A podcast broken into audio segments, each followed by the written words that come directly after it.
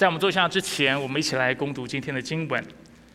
今天我们要一起来看的经文是在腓立比书的第四章第十节到第十四节。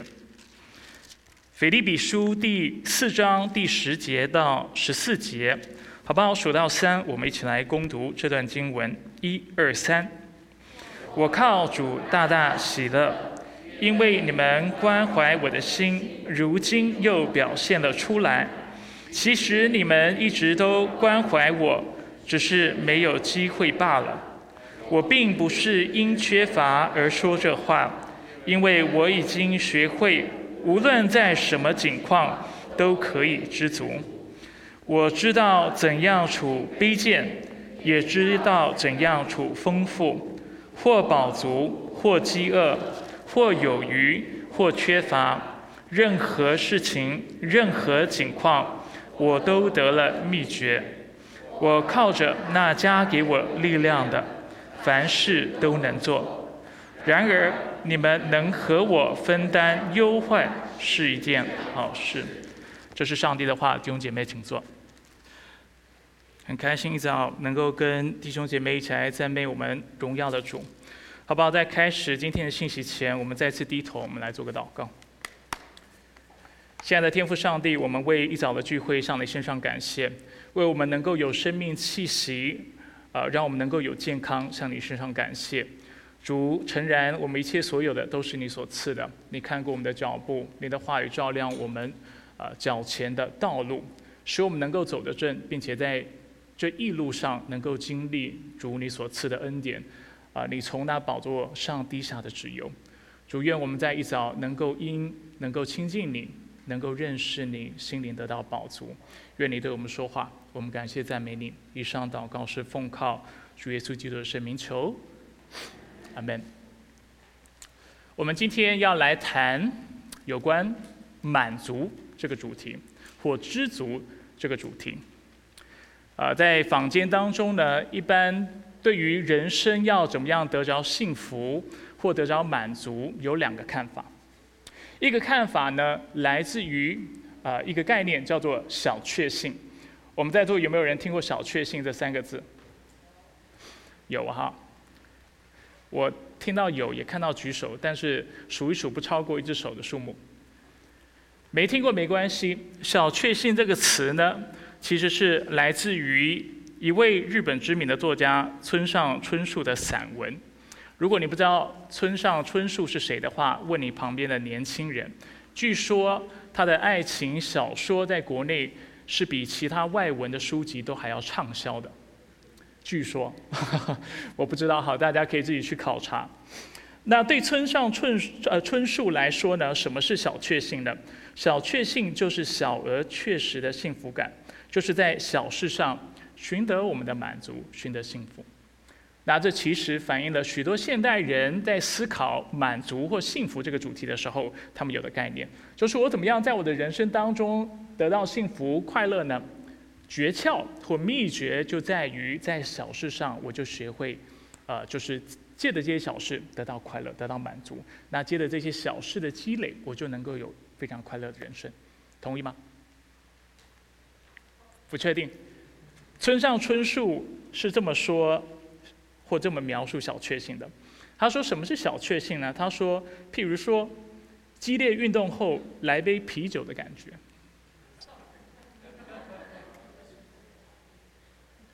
或者说，在逛二手唱片行的时候，正巧看到一直想要的唱片，这是小确幸。”那这样的一个概念，其实在文学当中是处处可寻的哈。张爱玲在她的散文《天才梦》当中，她也这么说。张爱玲是老一辈的哈，村上春树是年轻一辈的。张爱玲说：“我懂得怎么看七月巧云，七月巧云就是看银河的意思，在暑呃就是在啊暑假的时候看银河，啊用一个比较啊就是诗情画意的方式来描述，就是在七月看巧云。我懂得怎么看七月巧云，听苏格兰兵吹 bagpipe 风笛。”享受微风中的藤椅，吃盐水花生，欣赏雨夜的霓虹灯。从双层公共汽车上伸出手摘树顶的绿叶，在没有人与人交接的场合，我充满了生命的欢悦。文笔真是好。这就是小确幸，对不对？在这个生活当中，日常的生活当中，借着这些小事得到满足。所以这是啊，坊间或者是在我们的社会当中，许多人理解幸福的方式，就是借由这些小事的积累。但是有的人是反对这样的立场的，譬如啊，日本非常知名的一个企业管理家，日本的趋势学家、管理大师大前研一，听过吗？OK。呃，我以前呃，就是我蒙召要当牧者的时候，啊，我的父亲建议我学理财，就是说当牧者之前好好学一下理财的功功课。然后他就说，啊，他就建议我读大前营的书。所以当时我蒙招的时候，我在台湾，我就搬了将近台币三万多块钱的大前营的书十几本吧，我就搬回来，然后就开始读。这是那个 题外话哈，大前研一呢，他就是他写过一本书叫做《M 型社会》，讲到呃穷人和富人之间的差距是越来越大。我们现在社会呃是有钱人越来越有钱，穷人越来越穷。那这个概念我们其实非常熟悉。那一开始在亚洲这个概念普遍其实是来自大前大前研一的这样的言论。他在 DIQ 世代呢，他特别指出这种追求小确幸的态度，其实就是造成日本生产力。退步、失去竞争力、经济衰退的原因。他认为，如果我们要追求幸福的话，我们要追求群体的幸福，不是指个人的幸福。我们整个社会经济要能够啊，就是我们的经济要起飞，要有竞争力，人民才能够有幸福。所以他说，现在日本人喜欢追求这种小确幸，或者年轻人喜欢追求小确幸，是害死了整个国家。他在 DIQ。世代或时代这本书当中，他说，年轻人没有物欲，更没有发奋向上的心，只对半径三公尺内的东西有兴趣。年轻人要的小确幸，充其量只是在身边的小小啊狭小世界中所获得的一种快乐，小小的梦想，身边的朋友暖烘烘的幸福。他说，这种世界观非常的内向，或者是。对社会、对群体、对国家的未来，最终会带来负面的影响的。你们比较支持哪一个立场？年轻人大概都是村上春树吧。OK，我们今天要来谈知足的秘诀，我们要来思考，就是谁是对的。如果我们要有一个知足的或幸福的人生。我们应当依循村上春树的建议，在我们的生活当中寻找小确幸，还是我们要退一步，像大前研一这样的大师，透过这样的一个系统性的、结构性的角度来思考，来得着人生的幸福或者人生的满足。所以这就是我们今天要谈的。在今天的经文当中，四章十节到十一节，我们看一下经文，在书信的文本或文末，抱歉。保罗向腓利比教会表达了他的感谢。经文中他说：“我靠主大大喜乐，因为你们关怀我的心，如今又表现了出来。其实你们一直都关怀我，只是没有机会罢了。我并不是因缺乏而说这话，因为我已经学会，无论在什么境况都可以知足。”保罗在这里表示他是大大喜乐的，因为以巴弗提将他所需要的这些的奉献带到他那边。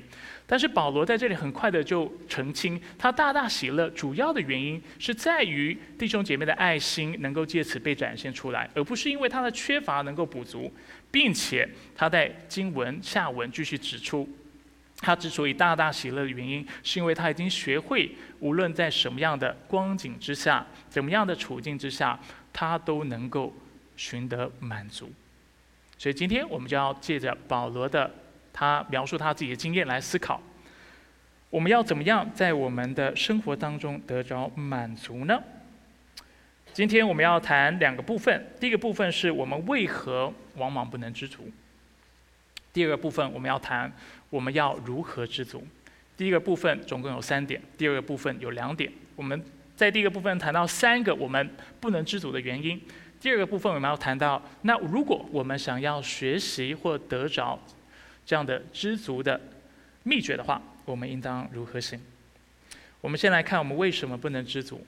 原因一，因为我们活在一个自足、自给自足的时代当中，我们往往以为人活着应当追求自足 （self-sufficient）。我们看一下知足。保罗在今天的经文当中四章十一节谈到知足的时候，这个词在原文当中的意思是什么？在原文当中呢，这个词是 ultra case。ultra case 呢，其实是由两个希腊文字组合而成。第一个字是 altas，altas 出现在字首的时候呢，它通常的意思就是自我的意思。那 archeo 的意思。或者是它，呃，这个字呢，则可以翻译成满足。所以，当我们把 altas 还有 archeo 这两个字组合在一起的时候，我们就得得到了自我满足或自给自足这样的一个概念。事实上，在原文当中，如果我们要直接把这个词翻译成中文的话，自主自己，呃，自给自足，抱歉，是非常正确的一个翻译的方式。但显然呢，我们知道保罗的意思不是这个样子。因为保罗在经文后面清楚的表明，他靠着那加加给他力量的，他凡事都能做，所以他所依靠的不是自己。所以在这里，保罗的确是在针对当时非常流行、普遍的一个思潮在做修订。当时最为普遍的思潮是什么呢？就是所谓的斯多格主义 （Stoicism）。斯多格主义，他们相信什么呢？他们认为人的独立或自足是一切美德的根本。他们认为，一个成熟的人，一个有智慧的人，就应该要学习完全的独立，不去依靠、依赖任何外在事物或任何人，他自己就是最强大的力量。这是斯多格主义。呃，我想确认一下，我们在座就是如果是听英文的，你们是否都有拿到翻译机？有没有人是没有拿到翻译机的？我们是有提供翻译，有现场翻译都有嘛？哈，OK。好，回到我们今天的信息。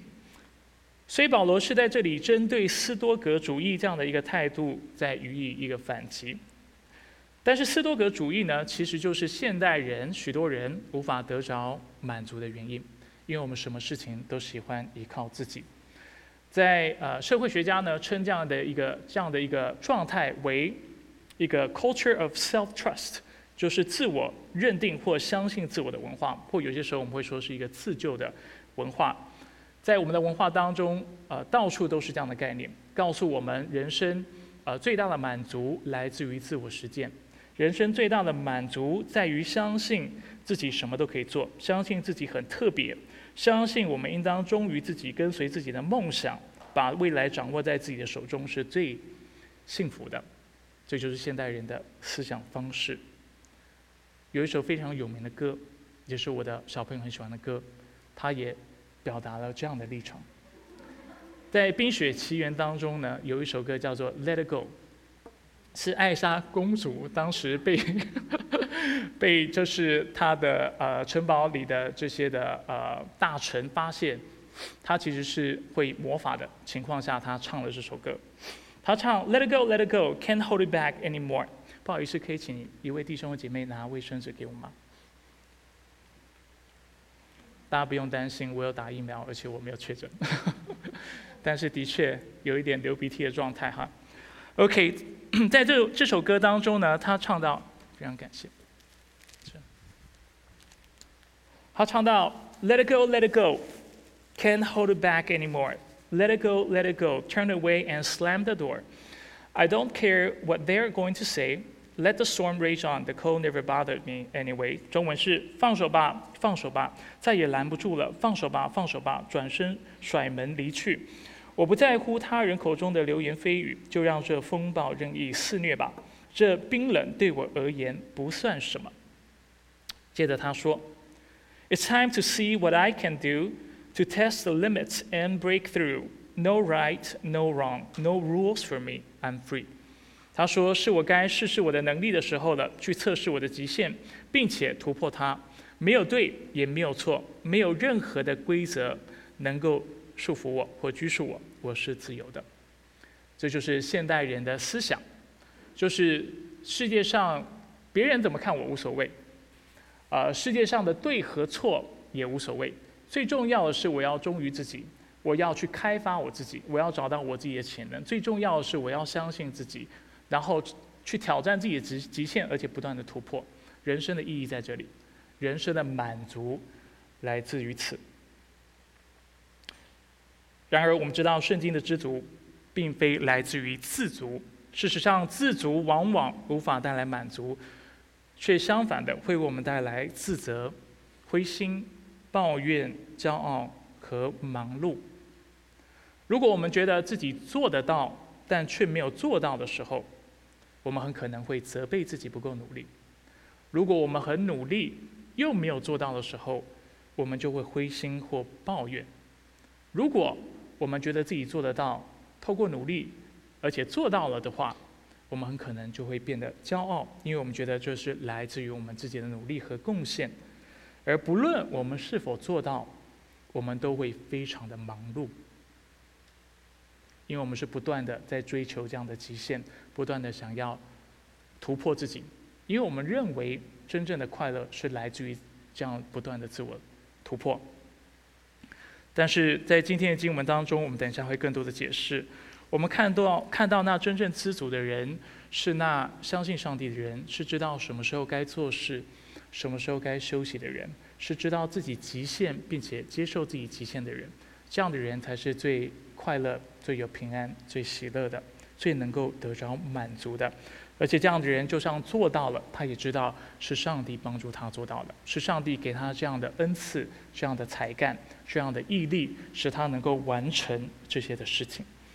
所以这是第一个现代人没有办法得着满足的很重要的原因，因为我们想要自足，靠着自己的能力不断的供应自己，还没有达到目的的时候，我们只能够不断的努力、不断的忙碌。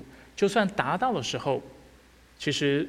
在座如果有过这样体验的人都知道，你达到一个目标之后，你会很快的为自己定下一个目标，你是停不下来的。那买了一辆好车，以为我今天开了丰田的车就会满足的人，你买了丰田停在你的车库，结果今天你出去看到你隔壁买了一台宾士或奔驰，你心里面又开始痒痒的，会觉得说我要继续努力，我要赚更多的钱，我要买一台宾士。那你买了冰室之后，你发现你是冰室三百，它是六百，然后你心里又不平安。然后你买了六百之后，你就发现他的车又更好。人就是常常在这样的状态当中，你讲好听是不断的突破自己，但事实上我们永远找不到平安。人要借着自足来得到满足是不可能的，这是第一点。第二，我们得不到满足的第二个原因，是因为我们非常的，往往非常的自私，因为我们是自私的。沃夫 （Miroslav Wolf），那我过去跟大家谈过这个教授，他是耶鲁大学的神学教授。他在《公共的信仰》这本书当中呢，他回顾了西方的历史、西方文化的历史。他说，西方文化历史有非常有趣的一个变化。他说，过往当人在谈论幸福或谈论寻找满足的这个话题的时候，大家往往会从上帝开始。所以在他的文章当中呢，他就谈到过去的人是以上帝为中心的，他就谈到奥古斯丁在三一神论当中所谈到的立场，这是西方社会哈，我讲的不是东方社会，是西方社会。他谈到过去的西方社会认为神是任何美善事物能找到的唯一源头，尤其是从那些能使人良善以及使人快乐的事物当中，只有源于他这些好事。才能临及人，并且归属于人。人要怎么样找到幸福？他要认识美善的源头、万福的根源，并且与他有亲密的关系，人才能够幸福。这是西方社会以前的基础根基。除此之外，除了要爱神之外呢，满足也是来自于爱人。所以，奥古斯丁在《上帝之城》当中也指出。享受神以及在神里头享受彼此的完全和谐之团契，是人存在的最主要的目的，也是人得着满足的最主要的方式。但是他说，到了十八世纪中的时候，事情开始有了变化，人开始想要啊摒弃上帝，把上帝从自己的世界当中抛弃。所以他谈到这第二个阶段的社会为以人为中心的社会，人不再是以上帝为中心。当人要寻求寻求幸福、找到人生的满足的时候，他们不再来到神的面前，他们借着人的资源，借着人的理性，借着啊技术科技的发展，想要得到这些的答案。不过，啊，沃夫指出呢，就是在这样的社会当中，人其实还是非常有道德感的。过去的社会，就算人是想要摒弃上帝、拒绝上帝，但是人仍然觉得人人之间仍然是有道德义务的。所以在那个社会当中，人还是非常重视道德的，重视这个群体的责任，认为人跟人之间还是要彼此帮助、彼此相爱。但是到了二十世纪末的时候，他说。西方的社会又经历了一个非常大的改变，就是人不仅不再以上帝为中心，也不以人为中心，人开始以自我为中心。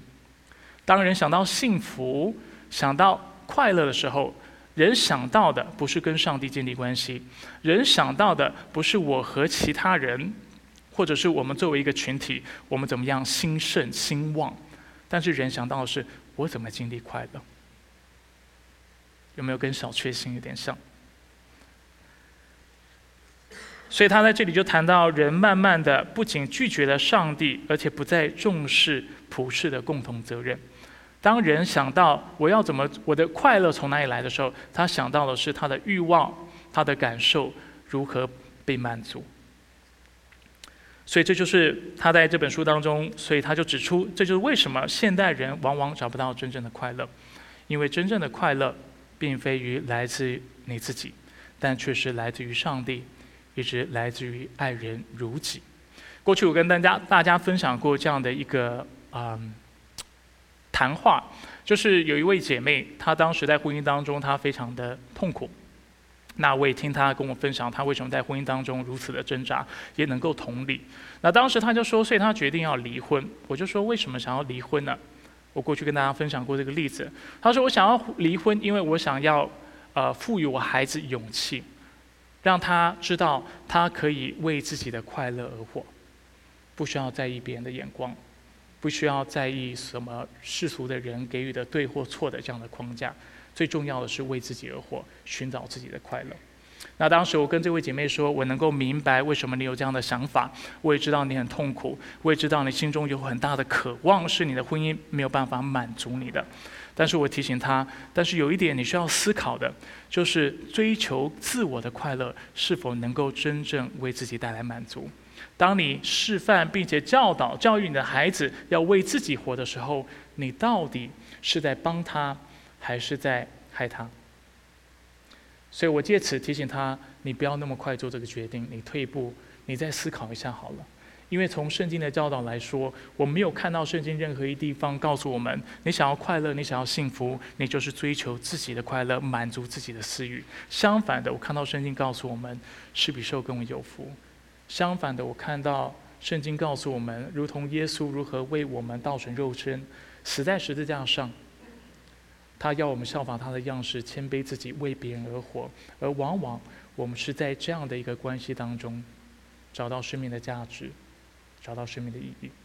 所以当时我就提醒这位姐妹：，也许，如果你真的要教导你的孩子，要找到希，或者是你希望你的孩子找到幸福的话，也许更好的方法是借着帮助你的孩子看到如何。就是在这样的一个处境当中，你仍然学习为神还有为人而活。也许孩子孩子学习了这个榜样，他在以后的他的人生当中更能够找到幸福的秘诀、满足或知足的诀窍。所以这是第二个为什么现代人往往无法得着满足、无法得到幸福、无法知足的原因。因为我们非常的自私。第三个原因，贪婪。许多神学家都会指出，贪婪其实是知足的反义词。我们想到知足反义词，我们一般会想到就是不知足。但是不知足是什么呢？简单来说，就是贪婪。十诫告诉我们，《出埃及记》第二十章第十七节：不可贪恋你邻舍的房屋，不可贪恋你邻舍的妻子、奴仆、婢女、牛驴以及他一切所有的。为什么我们会想去偷？我们会迷恋色情，或进入不讨上帝喜悦的情感关系？为什么我们会想要不断的积累财富、追逐事业、证明自己呢？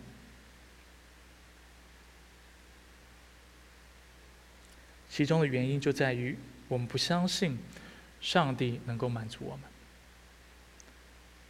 我们不相信上帝是我们的安息。因此，圣经在许多地方都指出，贪心就是拜偶像。当我们贪心的时候，我们就是否认的十诫当中的前两诫，就是除了他以外不能有别的神，以及第二诫谈到不能为自己雕刻任何的偶像。当我们不相信上帝是我们的满足的时候，我们就是在拜偶像，我们就会去触犯第十诫的教导，还有诫命。所以，弗所书五章五节如此告诉我们：要确实知道，无论是淫乱的、是污秽的、是贪心的，经文告诉我们，贪心就是拜偶像的，在基督和上帝的国里都得不到基业。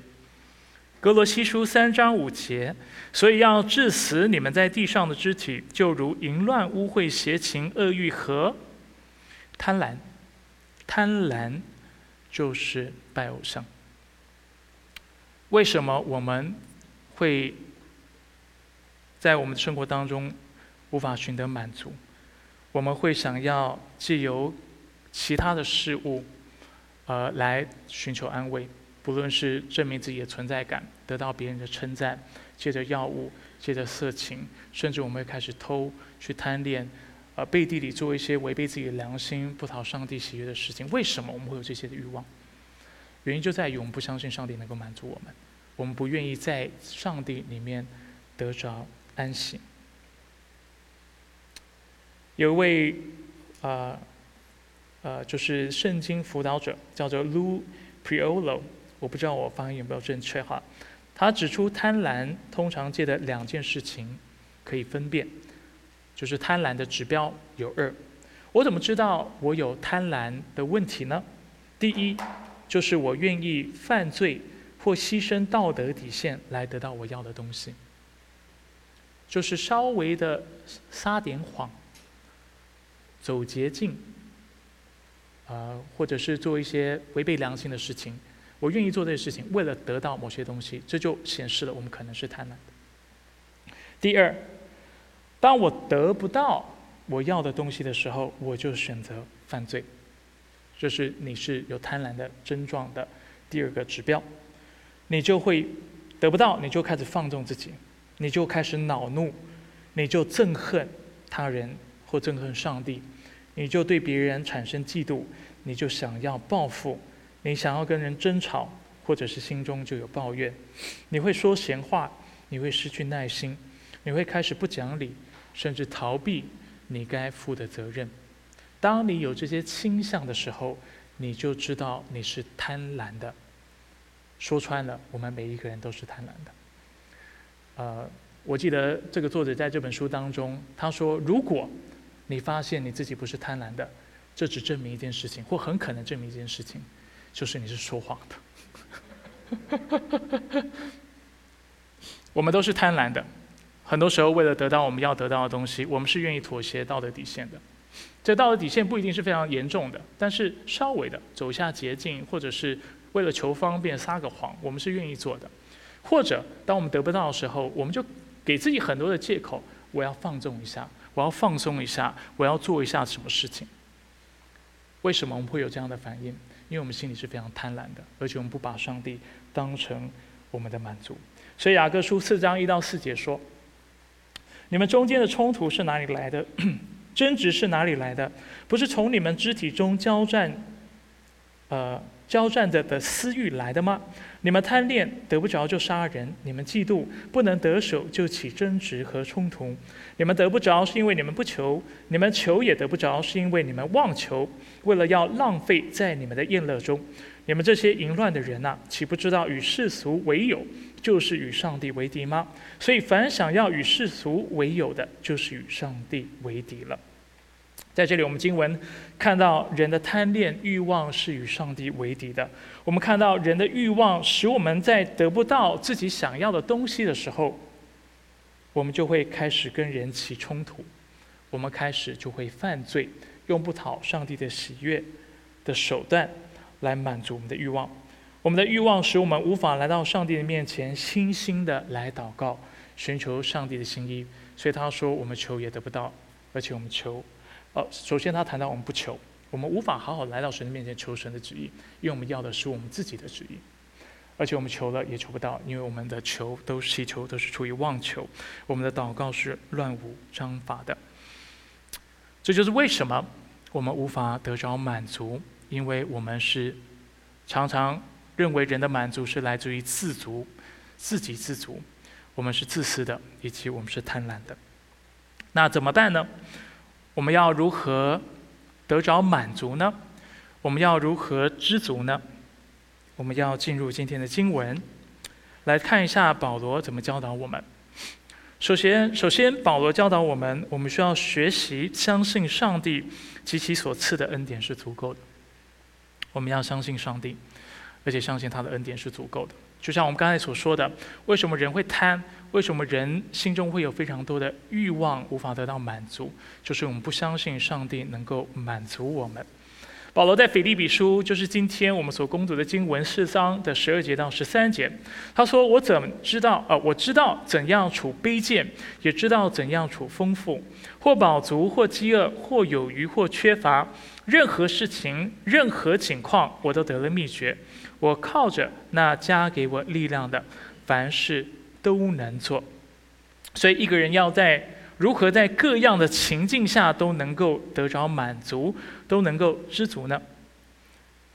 他的盼望不在于他的环境，他不能够将他的盼望寄托于他的环境。他的盼望也不在于自足。我刚才说了，保罗虽然用了“自足”这个字，就是经文当中所谈的知足。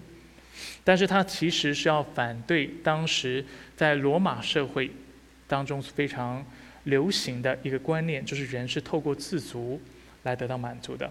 他表达不是的，人是靠着基督而得到满足的。在这里顺带一提，我们常常误解四章十三节经文的意思。啊，当我们谈到说我靠着那加给我力量的，我凡事都能做，我们这个凡凡事常常是无限上纲的哈。我们会说，所以我靠得住，我做什么都可以。我可以呃建立一个百万或千万价值的商业王国啊，或者是啊，我可以三十天、四十天都不吃饭都没问题啊。就是以为这个经文在谈的是我们靠着基督什么疯狂的事都可以做，并且做得到。显然的，这不是这节经文要表达的意思。当经文谈到我靠着那加给我力量的。凡事都能做的时候，凡事特别谈的是处境。我们所在的情境，不论在什么环境下，是丰富的，是缺乏的，是有余的，啊，或者是贫穷，或者是饥饿的状况下，我都能够靠得住，得到满足。这才是这节经文主要要教导我们的。所以在这里，我们非常留意哈，就是我们在引用经文的时候，不要断章取义。那这段经文也告诉我们，我们往往不能满足，是因为我们拒绝让上帝和他赐给我们的恩典成为我们的满足。我们现在可以做个思想实验，问自己是否心里偷偷的这样思忖：就是我们心中有没有这样的想法？就是我是否觉得我赚更多钱，我才会快乐？还是你觉得我不赚更多钱，我也很快乐？或者是你心里是否有这样的想法，认为我可能得到了某些东西，不论是身份，不论是配偶，不论是家庭、孩子，我就会快乐。所以其实你在等待你的快乐来到，你不相信你现在就能够快乐满足，而这就是我们心里往往有的这种拜偶像。或者是不讨神喜悦的观念。今天的经文告诉我们，我们在基督里是能够得着真正的快乐的。我们之所以不能够得着幸福、满足，是我们拒绝让神和他所赐的恩典来成为我们的满足。在圣经当中，我们看到上帝在许多地方都指出他的恩典是够我们用的。他赐下福音，他赐下圣灵，他赐下新的生命，他赐下话语。他赐下圣礼，他给我们属灵的兵器，全副军装，能够抵挡魔鬼的攻击。他给我们各样的蒙恩之道、恩典的途径，使我们能够借着祷告、团契，能够借着诗歌，经历上帝的恩典。他赐给我们智慧，他赐给我们圣灵所结的果子，其中包括仁爱、喜乐、和平、仁爱、恩慈、良善、信实、温柔、节制，这都是圣灵要给我们的。他赐给我们属灵的恩赐，他给我们才干，给我们圣灵的大能，给我们生命的气息，给我们家庭，给我们工作。事实上，我们所用的一切，都是他赐给我们的。上帝要告诉我们，他的恩典是够我们用的，我们在他里面应当能够得着满足。愿我们在主面前都能够如此被提醒。当然，除了相信相信上帝的恩典是够用外，我们也需要相信他的美善和智慧。这也是很多时候我们不愿意相信的。我们认为上帝是否搞砸了？在十十年前吧，应该是有十年了吧。就是网络上非常流行，就是一个呃，算游戏吧，就是。呃，你输入我忘了输入你的名字，然后他就会说上帝怎么创造你的，他会加一点点，呃，我忘了 具体我忘了哈，可能加一点 A 元素、B 元素、C 元素，然后就变成某个样子。但是有些时候可能上帝会不小心少加了什么或忘了加什么，所以你有，所以你呃也会有些缺点。但是这不是圣经的教导，圣经要我们在匮乏的时候。经历苦楚的时候，在苦难当中的时候，仍然相信他是有主权的，他是美善的，他的旨意永不落空，并且他是有智慧的，所以我们要相信他。所以清教徒的牧者 Thomas Watson，他在《The Art of Divine Contentment》当中呢，他怎么说？这个引言比较长哈，大家耐心的来看和听。他说：“上帝在他无限的智慧中看到，同样的条件并不适合所有的人。对一个人有益的事，对另一个人可能是有害的。一个特定的季节气候并不适合所有的人的处境。一个需要阳光，另一个则需要雨水。一种生活条件不会适合每一个人，好比一套衣服不会对每一个人来说都是合身的一般。”繁荣并不适合所有人，逆境也不适合。如果一个人被贬低，也许他比另一个人更能忍受，因为他有更多的恩典、更多的信心和耐心。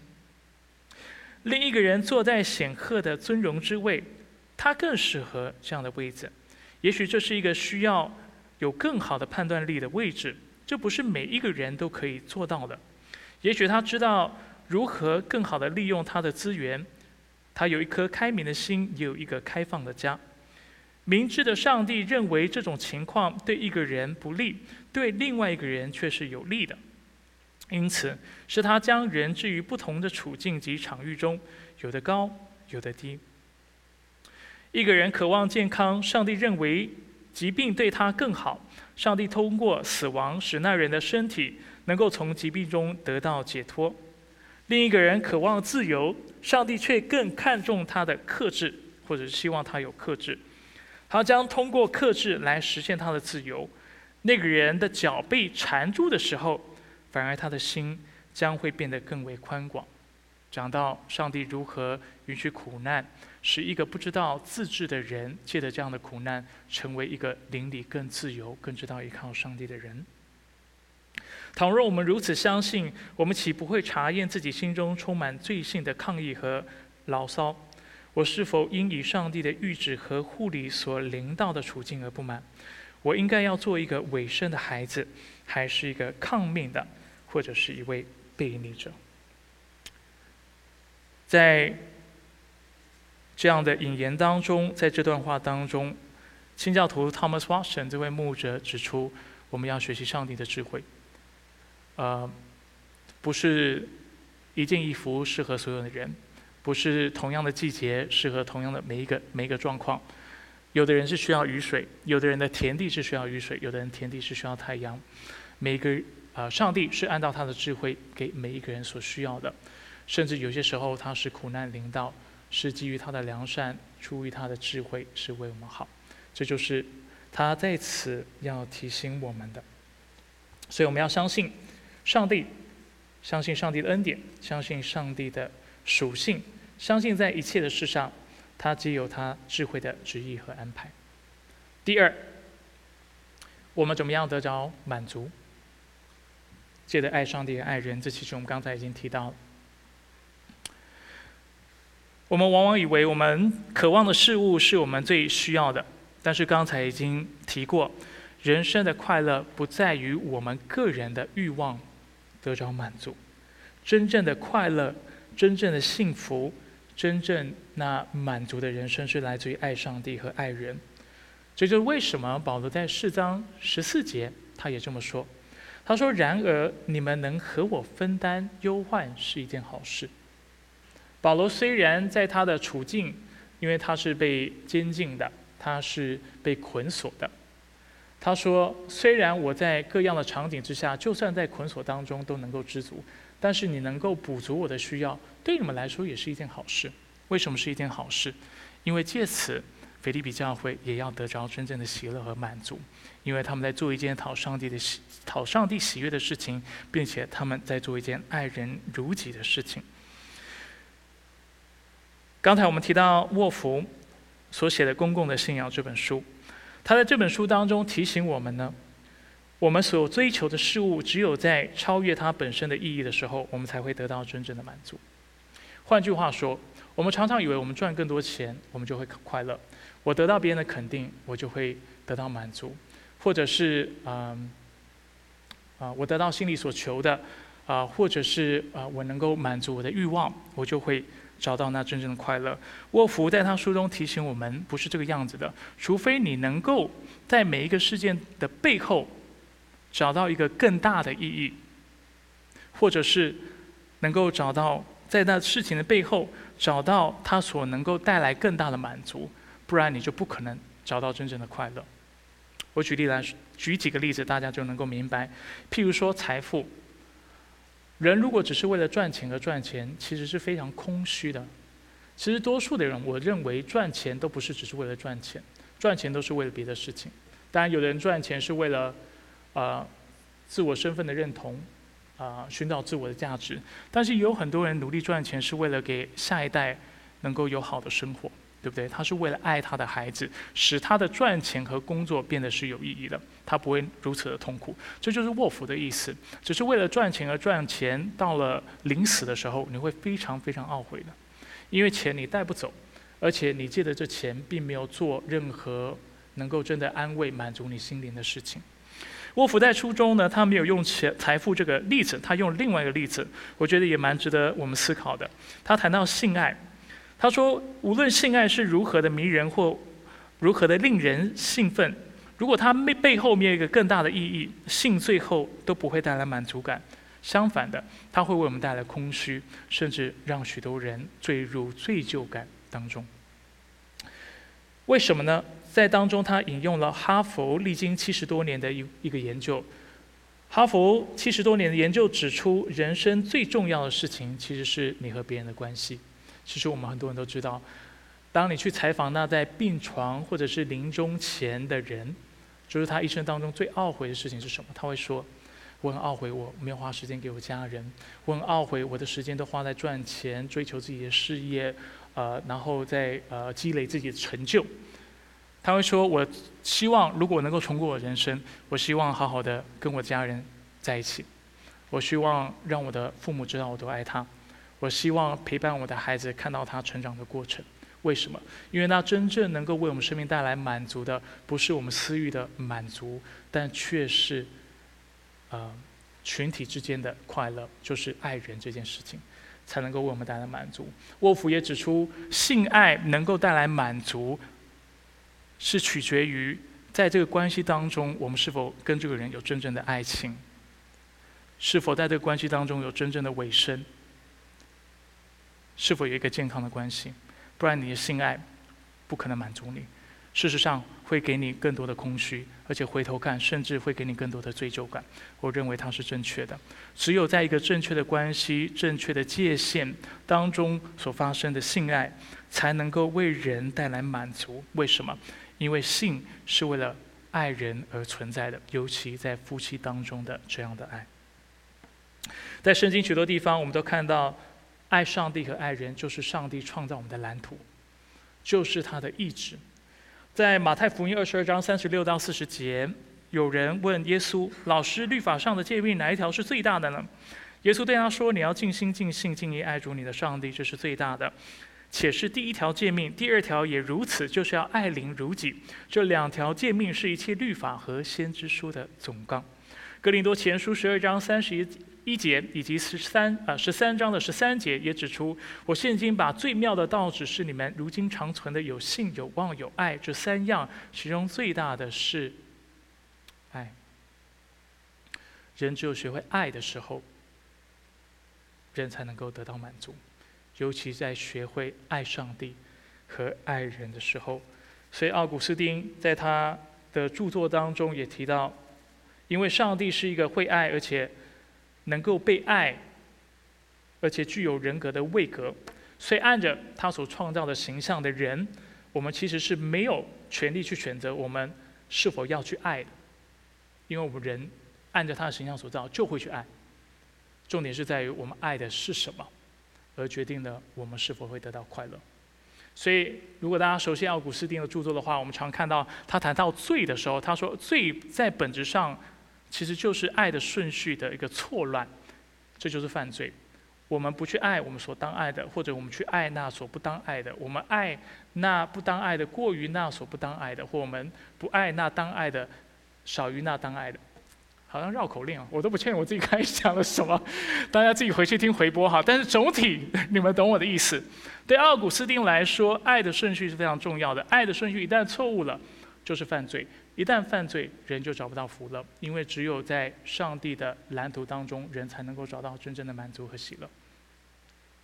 所以奥古斯丁指出，我们要当我们爱上帝和爱人的时候，我们人生就会能够活出上帝的旨意，活出上帝所定义的美善。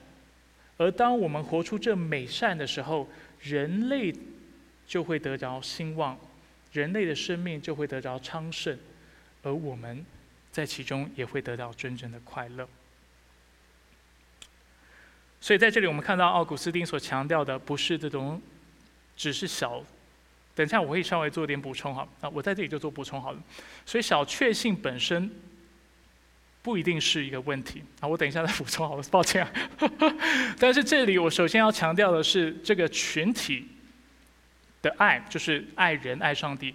对我们人是否能够得到幸福是非常重要的。所以，虽然大家听到大前研一所说的这种追求小确幸会让社会衰退，然后使国家没有竞争力，然后因而影响到呃全国人民的幸福感，你可能会嗤之以鼻。你可能会觉得哇塞，这个讲的太大了，你知道吗？这跟跟我何干？我追求的就是我这种人生这种不断积累的小确幸，我觉得这样才能够找到幸福。但是其实大前研一虽然他是一个不信主的人，但是某种程度上而言，他的观察是正确的，因为你可以想象，你的国家不兴盛，你的国家的经济衰退，甚至没有竞争能力，甚至非常贫穷，会不会影响到你的生活？是会影响到你的生活的。所以历代以来，历史以来，不仅是圣经的教导，社会学家也会如此告诉你：如果你要追求快乐，你不能只追求自己的快乐。因为只追求自己快乐，你最终可能会失望，因为你的环境可能不如你所想象的。所以基督徒圣经一直教导我们，一直以来不只是对自己的生命道德有责任，我们对我们所在的社会也是有责任的。所以我们不只要寻求自己的福祉，圣经常常教导我们，我们也要寻求公众的或公共的福祉。所以这一点是非常重要的。那在谈到践行的部分，就是说实际来说。我们当然都知道要爱神和爱人。那实际来说，我们要怎么做来得到满足呢？来得到幸福呢？简单来说，就是透过感恩和给予。刚才我说小确幸不一定是错的，就是要谈到感恩的部分。所以人透过小确幸来得到某种满足感，某种程度上我们可以说它不是完全错的，因为所有的小确幸都是指向那后赐万物给我们的上帝。大家懂我意思吗？小确幸都是在不断的提醒我们，上帝何等的爱我们，他何等的恩待我们，他护理我们。所以我不是，呃，在今天的讲道或者今天的主日聚会过后，我就要大家。就是开始不珍惜自己生命当中的小确幸，没有你应当珍惜。但是在珍惜的过程当中，要提醒自提醒自己，你有的这些小确幸是上帝给你的，要提醒自己要来到上帝的面前，将一切的荣耀归给他。在今天的经文当中，我不知道大家有没有留意一件事情：保罗不仅说他知道怎么样处贫穷，在贫穷匮乏当中要找到满足和幸福是。我们大家大概能够体会是难的，而且我们知道，尤其在这种，呃，就是呃环境呃非常艰险或者困难的状况下，我们真的要依靠神，我们都能够想象。但是保罗不止谈到在贫穷当中要知足，他说在富足当中也要知足。大家有留意到这个事情吗？那为什么很多人在富足、在有余的时候不能够快乐？当然，我们今天已经讲到几点。第一。因为这个人是啊，想要不断的透过自足来满足自己的。其他部分我们谈到，虽然人富足了，人还是很可能会非常的自私，非常的贪婪。那所以有钱人不一定就会满足，对不对？因为有钱人也有可能非常贪婪。但是有钱人还有另外一个可能的问题，就是他不知道他所有的一切是神给他的，导致他心里是没有办法感恩的。这就是为什么保罗说，就连在富足的时候、有钱的时候、人生顺遂的时候，我都知道知足，而且是靠着那加给我力量的，我凡事都能做。不是因为我有很多，而是因为我知道有很多是因为上帝给的，这才是真正喜乐的源头，不是开始。就遗失、迷失在自己的成就还有自己的财富当中，这是许多富人或者是我们这些住在北美相对环境以及资源非常丰富的人，容容易遗忘的，或者是我们容易容易落入的陷阱，不是吗？我们开始觉得哇，生活过得很好，生活品质很好，我们就开始满足于这些的小确幸，却忘了这些小确幸是指向谁？上帝提醒我们。真正的长久的喜乐是要学会感恩。有钱不是问题啊，弟兄姐妹，有财富不是问题。华人常常会觉得，就是家徒四壁或者清贫才是美德哈。圣经没有这样的教导，依靠神才是美德。不论是有钱或没钱，都以上帝为自己最大的满足，并且为他的荣耀而活，这是最大的美德。华人为什么会觉得清贫是美德？因为我们不知道怎么样处富足，我们不知道有钱要怎么谦卑，我们不知道有钱要怎么样爱神，我们不知道有钱是要我们常常来到神的面前感恩，并且给予，amen。所以除了感恩之外，我们也需要给予，因为别人的兴盛也会为我们带来满足。这就是我们要不断操练的事情。所以回到今天一开始所问的问题：知足的秘诀是透过小确幸吗？还是是透过群体的幸福或者群体的兴旺？我们看到两个都非常重要。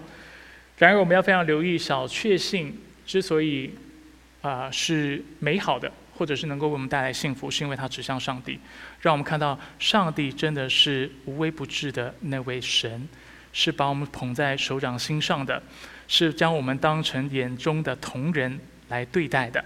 他是那位呵护我们、带领我们、引导我们一步一脚印的那位主，所以我们心里就充满了感恩和满足。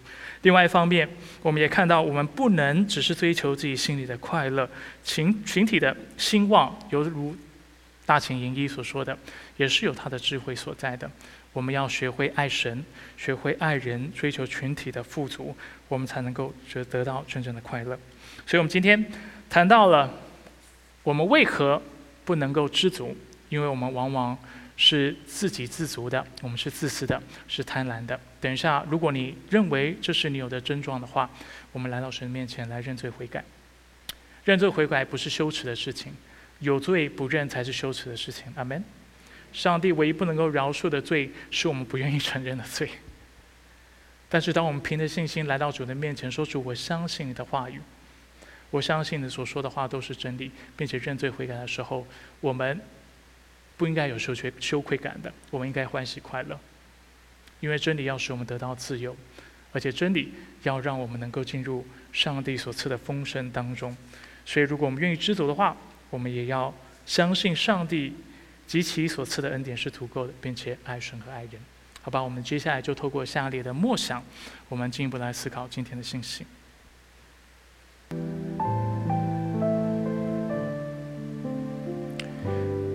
亲爱的天父上帝，我们愿意来到你的面前，谦卑自己。主，我们愿意承认我们在寻求人生的满足，但是我们常常是借由不对的源头来寻求着满足。我们往往以为自己的需要能够被满足的时候，我们就会快乐，但却没有看到你在话语当中让我们看到，那懂得爱神爱人的人，才能够找到真正的快乐；那愿意相信上帝以及他所赐的恩典的人，才能够得着真正的幸福。所以说，我们来到你面前，愿意坦诚我们自己有自足。自私和贪婪这些的问题，这些的罪，我们也相信你是信实的，是公义的。当我们愿的凭着你爱子的血来到你的面前，承认自己的罪的时候，主你必洁净我们的罪，洗净我们的不义。所以主，我们来到你面前，向你献上我们的感谢，知道主借着你的恩典，我们是与你和好的，是能够随时亲近你的，知道是你所喜悦的。也知道主因为与你和好的缘故，你要将丰富的恩典和祝福赐给我们，让我们时时心里都能够经历那真正的幸福。因为我们不论看到自己的家人、自己所拥有的，不论是事业、工作、学业，看到自己的房子、车子，或者是自己有的衣服、自己所能够吃的食物，我们都想起来啊，这就是上帝所赐给我的小确幸。这小确幸是指向他，让我常到他的面前感谢他，并且借着谢恩，心里一无挂虑，却有出人意外的平安。除此之外，主，我们也来到您面前，主愿我们不止能够借着这小确幸来得着满足，我们也要学习更多的来爱你，更多的来爱我们周围的人。除了感恩，主，我们愿意学习给予。我们知道施比受更为有福。当我们学会爱人的时候，福就临到，这才是真正的幸福，这才是真正的满足。人活着，因为自己按着造物主所创造的蓝图而活，所创造的旨意而活，才能够得到真正的幸福。你要我们活着，不是为自己活着，但却为神而活。为服侍爱他人而活，而当我们愿意谦卑学习的时候，主，我相信我们要学会知足的秘诀。